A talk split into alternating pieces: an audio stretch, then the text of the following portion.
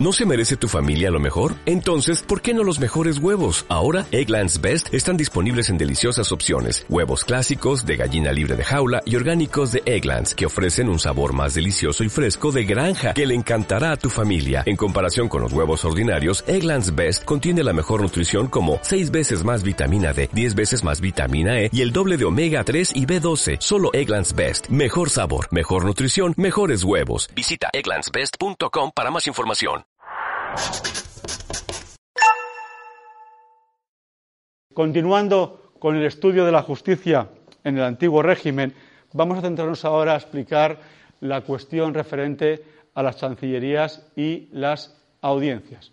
Como siempre, tenemos que recordar que esta grabación es una mera exposición sintética de las ideas más importantes y es necesario completar estas explicaciones con la consulta de los manuales referenciados en las respectivas unidades didácticas. A la hora de estudiar las chancillerías y las audiencias, los objetivos que buscamos con esta exposición son los siguientes. Por un lado, es necesario identificar los rasgos más relevantes de la planta judicial del antiguo régimen.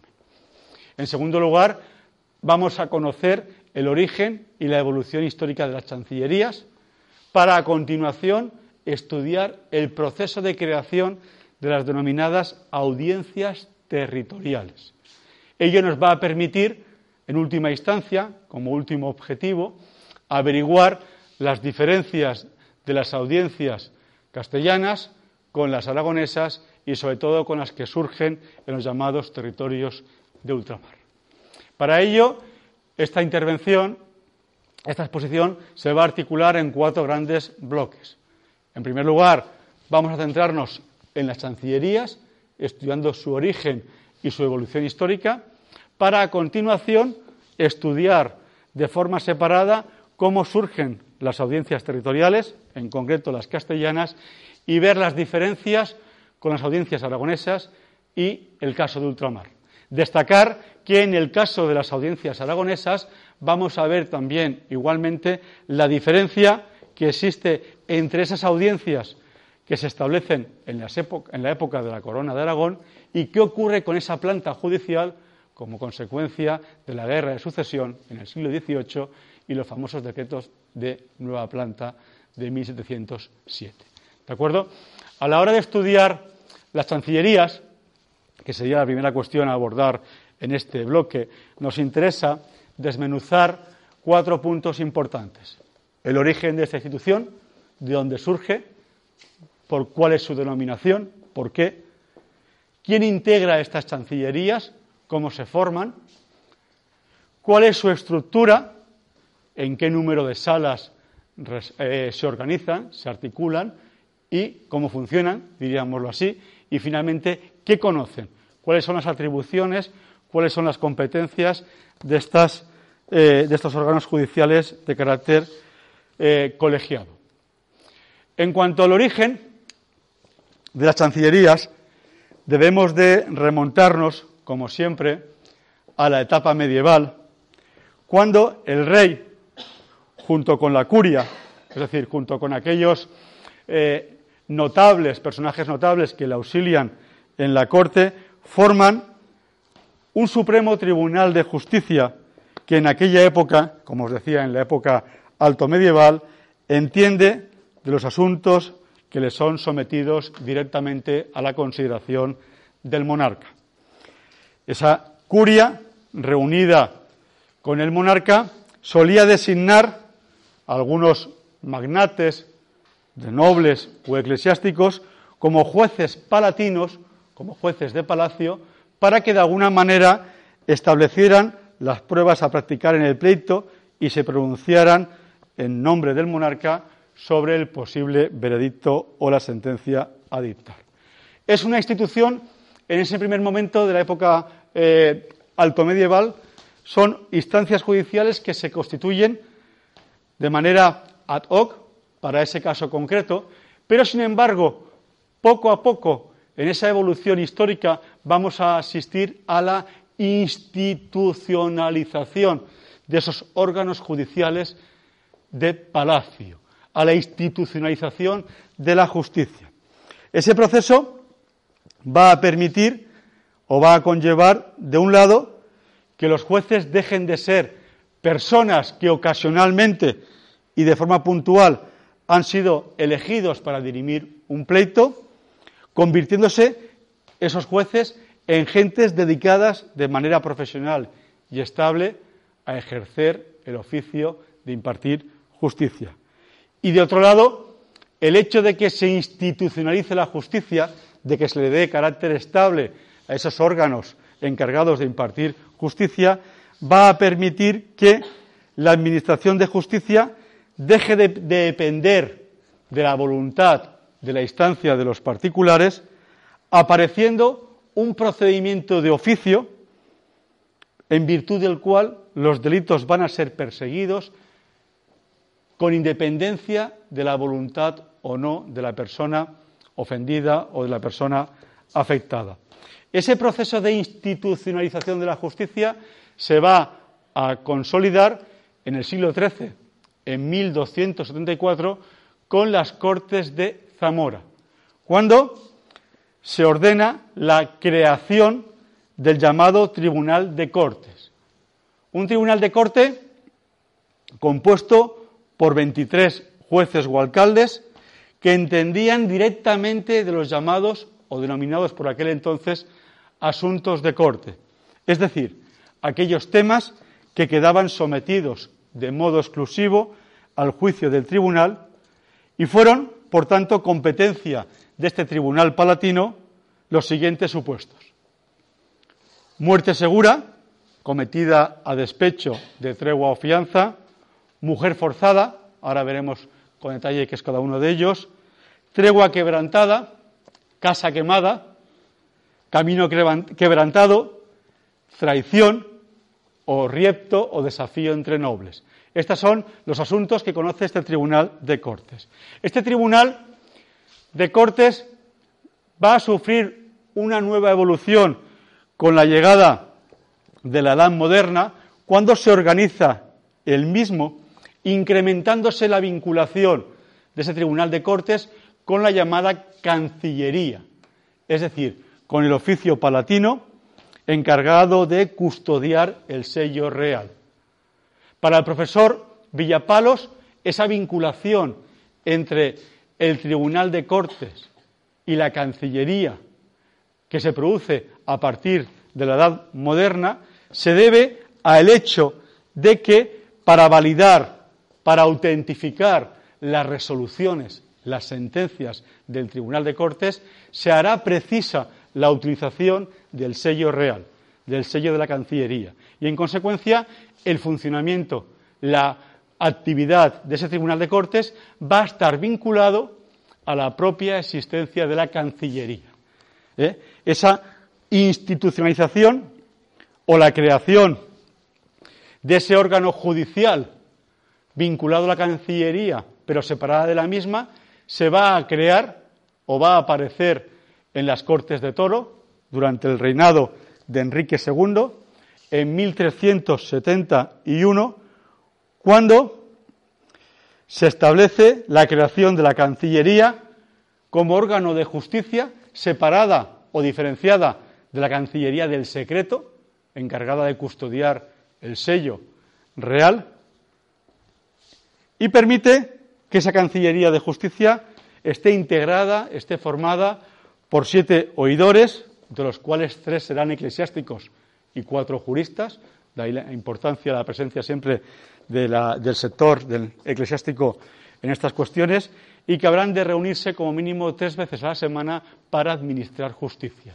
Con esa obligatoriedad de reunión semanal está institucionalizando, está dando continuidad a unos tribunales que hasta entonces se reunían solamente de forma eh, puntual para resolver asuntos concretos vinculados a la impartición de justicia. Esas cancillerías estarán compuestas, por así decirlo, por un presidente responsable de la misma, por oidores y alcaldes del crimen. La diferencia entre oidores y, alcaldes del crimen es que los primeros quedan reducidos, los oidores, al conocimiento de los asuntos civiles, mientras que los otros, los segundos, son los responsables de enjuiciar y resolver las materias criminales, los alcaldes del crimen. Esa Cancillería se va a consolidar en 1442 cuando se cree la llamada Cancillería de Valladolid. Chancillería que va a recibir unas ordenanzas por parte de los reyes católicos en 1489 y que va a coexistir unos años más tarde, en 1494, con la Chancillería de Ciudad Real, que posteriormente será trasladada a Granada en 1505.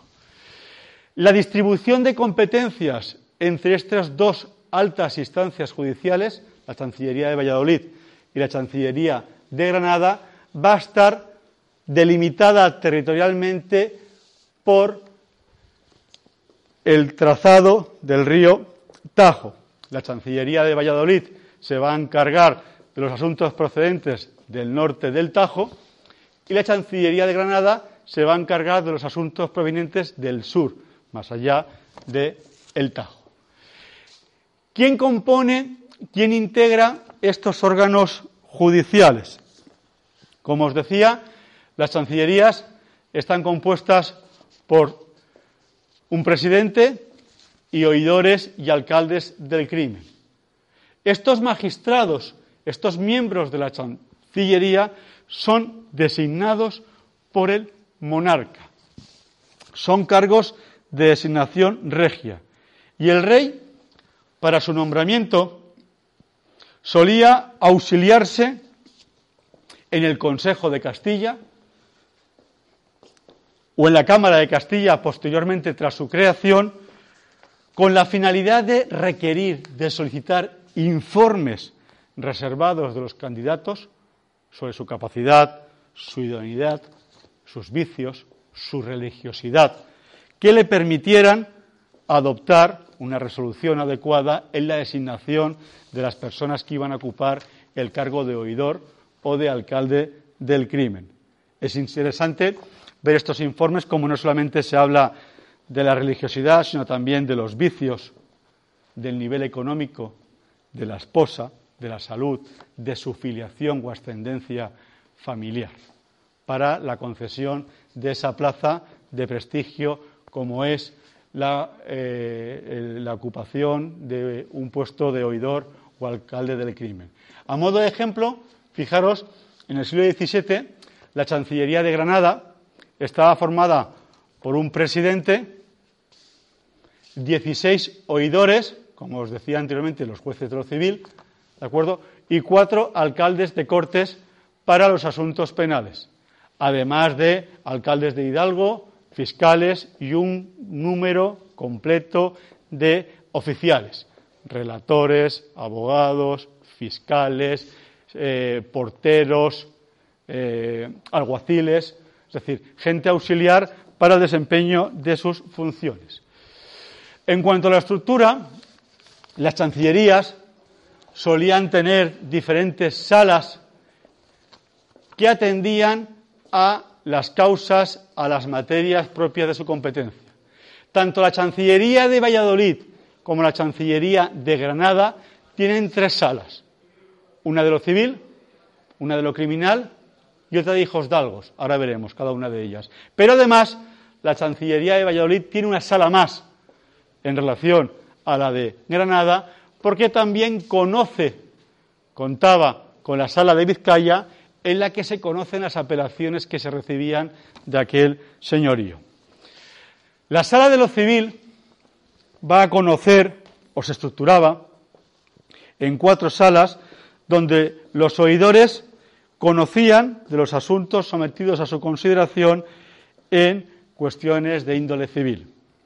Conocen, en primera instancia, de los asuntos de corte, pero también en grado de apelación, la sala de lo civil, de las sentencias pronunciadas por las justicias inferiores.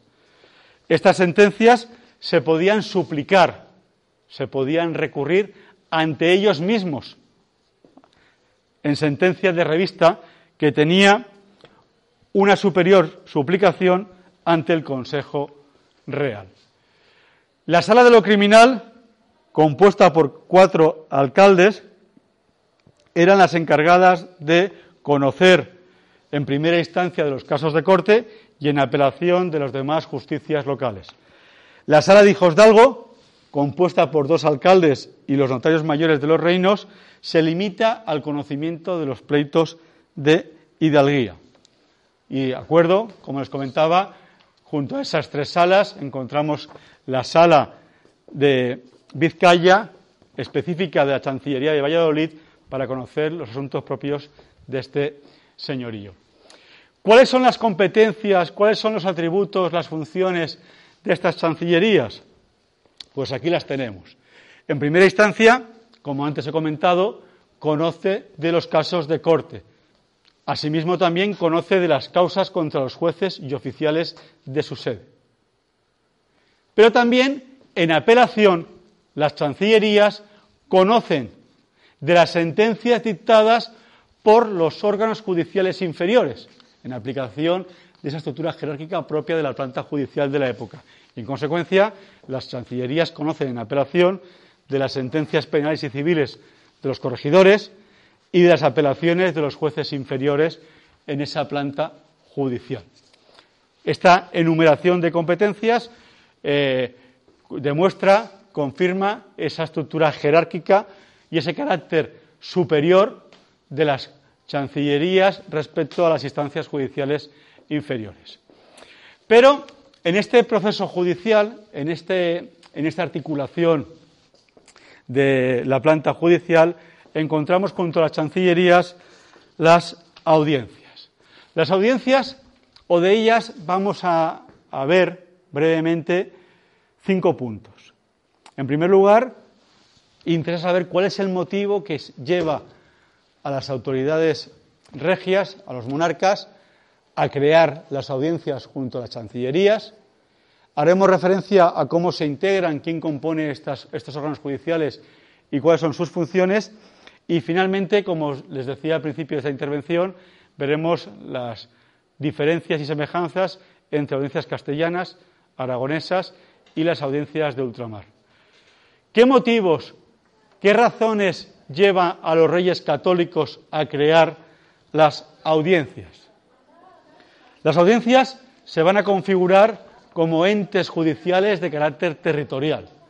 Y básicamente las razones que llevan a su creación durante la Edad Moderna a los reyes católicos es como una consecuencia directa de su política expansionista territorial y como esa necesidad de afianzar y controlar todo el territorio. Es la forma de que la acción de gobierno de los reyes católicos y la acción de justicia de los monarcas se extienda de forma eficaz, con celeridad, a todos los territorios bajo la jurisdicción de los monarcas, de los reyes católicos. Esas audiencias, esos órganos judiciales colegiados de carácter territorial, van a estar integradas también por oidores para los asuntos civiles y por alcaldes del crimen.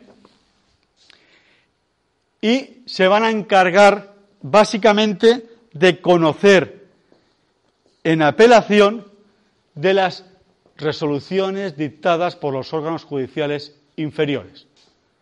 Asimismo, es posible apelar, recurrir las decisiones de estas audiencias, en algunos casos, ante la instancia judicial superior, ante la Chancillería o el Consejo Real en función del asunto y de la naturaleza de la causa judicial. Dentro de las audiencias castellanas, la primera audiencia que, que se crea para atender esa necesidad de expansión territorial que comentábamos anteriormente es la audiencia de Galicia. Se crea en el año 1479 por los reyes católicos, inicialmente con sede en Santiago de Compostela, pero más tarde trasladada a La Coruña, y va a resolver de las apelaciones a pleitos de toda Galicia, Pero también, en algunos casos, como antes comentaba, sus sentencias serán apelables a la Chancillería de Valladolid. La característica más importante de esta audiencia gallega es que, además de tener funciones de carácter judicial, va a tener atribuciones gubernativas, de modo que estará presidido por un gobernador o capitán general. Junto a la audiencia de Galicia, otra audiencia castellana importante es la de Sevilla, que se crea en el siglo XVI, en 1525, y la diferencia más importante entre la audiencia sevillana y la audiencia gallega es que la audiencia sevillana carece de funciones gubernativas y solamente tiene funciones de materia judicial, tanto en el ámbito civil como en lo criminal. Por último, la audiencia de Las Palmas es una audiencia insular que tiene su origen, que surge de los tres jueces de alzada que históricamente existían en las islas para conocer en apelación de las sentencias dictadas por el gobernador. Y estas sentencias de la Audiencia de Canarias van a poder ser recurridas en apelación ante la Chancillería de Granada.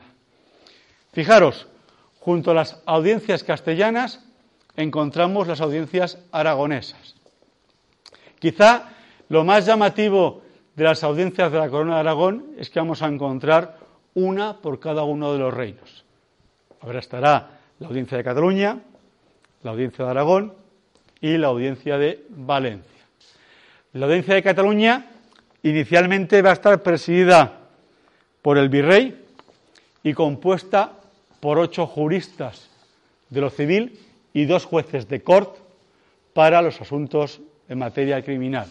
Con el tiempo, al incrementarse el volumen de trabajo de los asuntos contenciosos conocidos ante esta instancia judicial, estos juristas van a estar distribuidos en dos salas de lo civil que indistintamente conocerán en materia civil y penal, añadiéndose los juzgados de corte cuando tengan que resolver asuntos de materia eh, penal.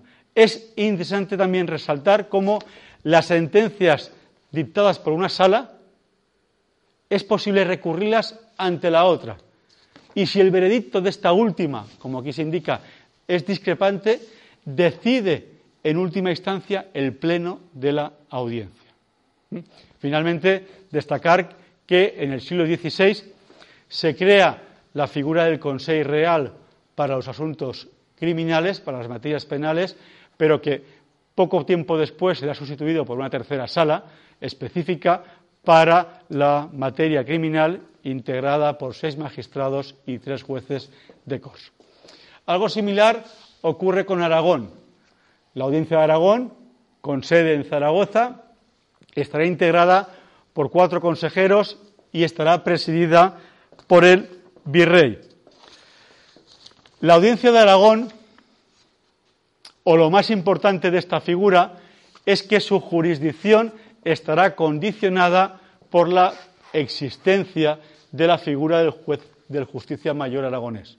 Una figura que va a ser quien, asistido por sus lugartenientes, el que ejerza eh, las atribuciones judiciales en el territorio aragonés, con gran independencia y autonomía.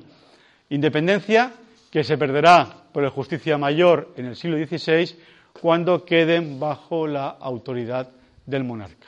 Y ya, por proximidad, nos queda la audiencia de Valencia, creada en el siglo XVI, denominada en aquel entonces como Consejo e Audiencia Real, presidida por un portaveus del gobernador general, que posteriormente será asumida por el virrey, y señalar que esta audiencia, la audiencia valenciana, estaba integrada por dos salas civiles de cuatro oidores y una criminal siguiendo la estructura de la evolución posterior de la audiencia eh, de Cataluña. Hay que destacar que esta articulación, que este organigrama de las audiencias aragonesas va a cambiar en el siglo XVIII como consecuencia de los decretos de nueva planta. En un momento inicial, la propuesta que se plantea, que se formula respecto a qué hacer con las audiencias de la Corona de Aragón tras la promulgación de los decretos de nueva planta, será asimilar o convertir esas audiencias territoriales aragonesas en chancillerías, siguiendo el modelo y la imagen de las chancillerías castellanas de Valladolid y de Granada. Sin embargo, esta decisión va a durar apenas unos años y se va a reformar ese planteamiento inicial, convirtiendo a esas audiencias de la Corona de Aragón en simples audiencias territoriales, la audiencia de Valencia, la audiencia de Cataluña y la audiencia de Aragón, siguiendo el modelo castellano. Finalmente, y ya con esto terminamos, hay que referirnos a las audiencias en territorios de Indias. Es evidente que en ultramar, a nivel judicial, encontramos instituciones similares a las audiencias peninsulares, pero que, sin embargo, podemos identificar en ellas una serie de rasgos peculiares o particulares que nos permiten distinguirlas de las audiencias peninsulares. Por un lado, las audiencias de ultramar van a tener un mayor peso, una mayor importancia en sus funciones, en sus atribuciones judiciales y menos relevancia gubernativa. Lo contencioso, lo demanado de la acción de gobierno, lo gubernativo, es subsidiario. Es decir, en las ordenanzas de las audiencias de ultramar se da mayor relevancia a las funciones judiciales e incluso en algunas de ellas no hay ninguna referencia a esas atribuciones gubernativas. Otra diferencia importante en las audiencias de ultramar es que no hay magistrados diferentes para lo civil y lo penal. No se establece esa diferenciación entre oidores y alcaldes del crimen propias de las audiencias peninsulares. Y finalmente, para terminar, hacer referencia a que en las audiencias de ultramar encontramos tres tipos. Las audiencias virreinales o mayores, que son aquellas que están presididas por el virrey, como son el caso de México o Lima. Las audiencias pretoriales, cuyo presidente es una figura de las llamadas de capa y espada, podríamos decir que es un militar, son audiencias menores. Y en tercer lugar encontramos las audiencias subordinadas sin ninguna potestad de gobierno y dependientes unas de otras y bajo la tutela y la subordinación del virrey. En conclusión, y para terminar esta breve exposición referente a, las audiencias y a las chancillerías, destacar cómo ese tribunal de corte inicial propio de la Edad Media se va a institucionalizar en la Edad Moderna con el surgimiento de las chancillerías.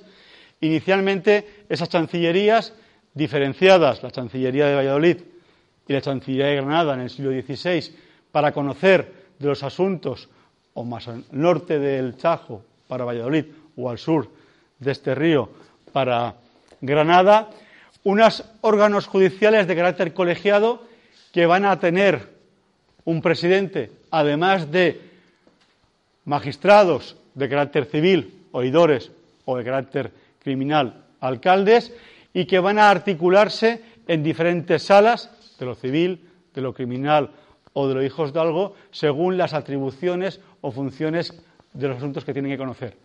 Inicialmente, en primera instancia, conocen los asuntos de corte, pero en apelación conocen de las resoluciones dictadas por los órganos judiciales inferiores. Y finalmente, hace referencia a cómo en ese proceso de expansión territorial, de consolidación de la política expansionista de los reyes católicos, junto a las, a las chancillerías que hemos comentado, surgirán también órganos judiciales de carácter colegiado denominados audiencias territoriales, en Galicia, en Sevilla, en Las Palmas, presentando ciertas diferencias y similitudes tanto en la composición como en las funciones respecto a las audiencias aragonesas y a las audiencias de ultramar.